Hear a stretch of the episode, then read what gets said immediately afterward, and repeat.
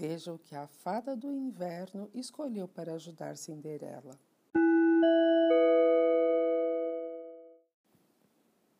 Quando Cinderela entrou no baile, todos olharam para seus belos cabelos, para seu lindo rosto, para seu imponente vestido e principalmente para suas botas de cano longo. Ainda mais que ela ergueu a barra da saia até os joelhos e começou a dançar de um jeito muito divertido.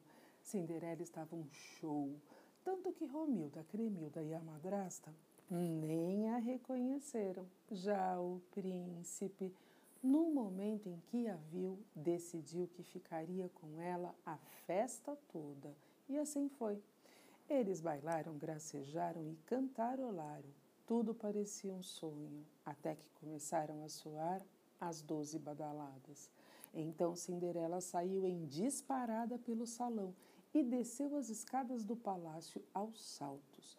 Mas por conta dessa pressa, uma das botas acabou saindo de seu pé e o príncipe, que vinha logo atrás, pegou a bota e aguardou.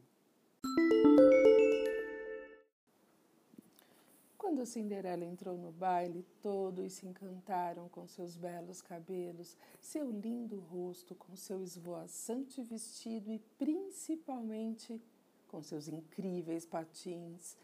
Ainda mais que ela fazia manobras espetaculares e dava velozes voltas pelo salão.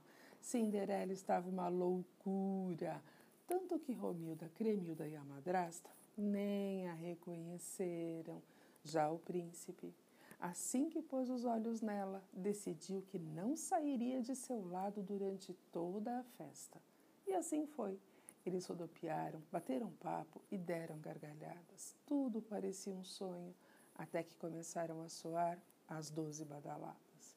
Então Cinderela deu no pé e desceu os degraus das escadas do palácio aos trancos, mas era tal a pressa que um de seus patins acabou saindo de seu pé.